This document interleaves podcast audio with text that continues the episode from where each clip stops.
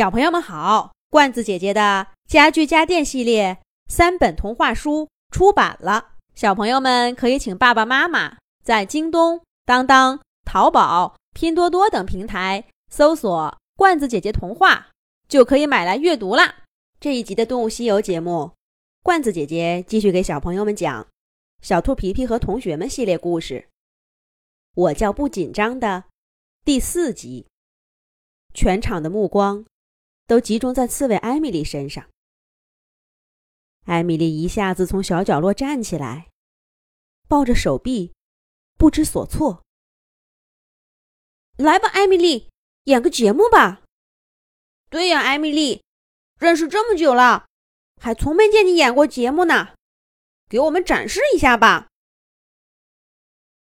小伙伴们七嘴八舌的嚷嚷着，就像一阵一阵的巨浪，快把果果给淹没了。虽然大家看的不是他，但他依然感到了汹涌而至的压力。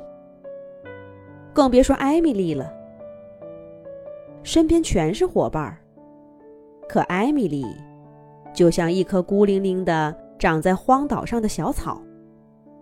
细嫩的草叶在风中摇摆，随时都要倒下似的。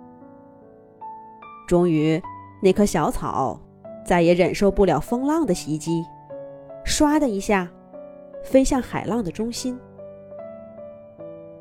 艾米丽，艾米丽去哪儿了？艾米丽，那咱们换个人演节目吧。吉米，翻个跟头。小动物们张望一番，很快就转移注意力到其他地方了。为什么那些动物们感受不到艾米丽的无助呢？是啊，姬小飞也不明白我为什么害怕。皮皮说他懂，但他并不是真的懂。艾米丽去哪儿了呢？我得找找她。艾米丽。你在哪儿？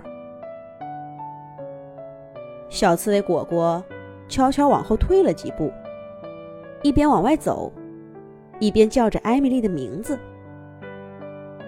说也奇怪，果果的声音很小，可是艾米丽却很快就听到了。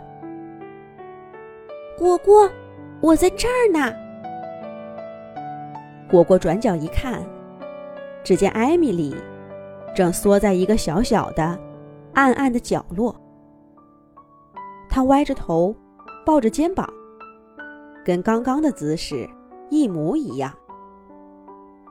但刚刚在屋子里听故事的艾米丽浑身放松，这会儿的艾米丽却从头到脚都绷得紧紧的。他们还在叫我的名字吗？艾米丽微微抬抬眼皮。不安的问果果：“没有了，他们。”果果犹豫了一下，还是说：“他们已经在演别的节目了。”艾米丽的眼皮又垂下去。虽然这里黑洞洞的，但果果还是看到她的长睫毛上有什么东西闪了一下，又不见了。其实你不说我也知道，好多次了。我真没用，演个节目有什么呢？小猫可以，小兔子可以，小狐狸也可以。乔治大叔就更别说了，他的故事讲的多好呀。为什么只有我不行呢？艾米丽的头越垂越低。最后干脆抱成一个刺球，把整张脸都藏起来。果果看不见表情，也听不到哭声，只看着那个刺球一抖一抖。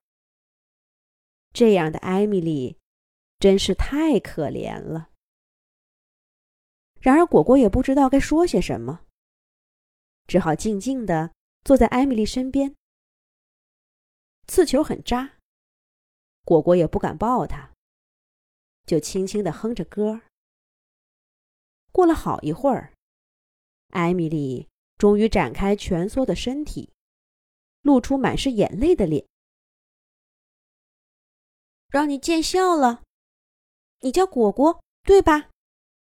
我没记错。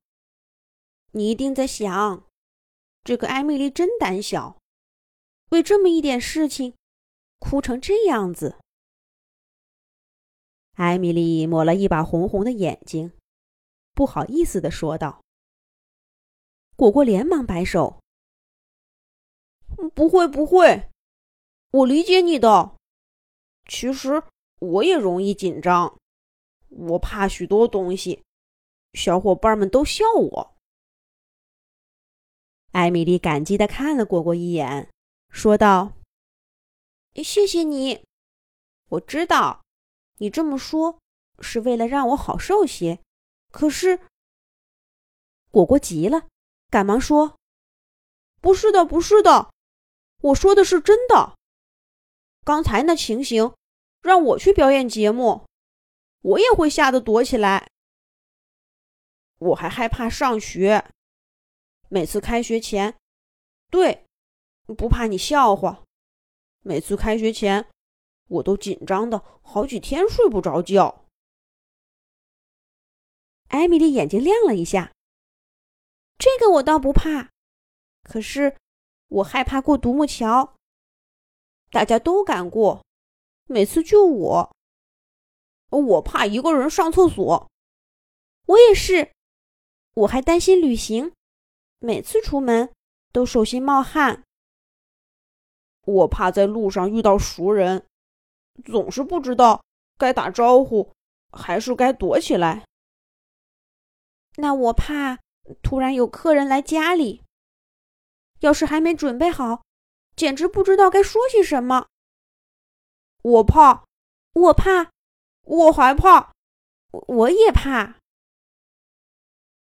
两只小刺猬就像找到了知己，你一言我一语的。分享起那些让自己紧张的东西，时不时笑得前仰后合，早就没有了拘谨害羞的样子。可是说着说着，艾米丽突然脸色一沉，果果愣住了。艾米丽怎么了？咱们下一集再讲。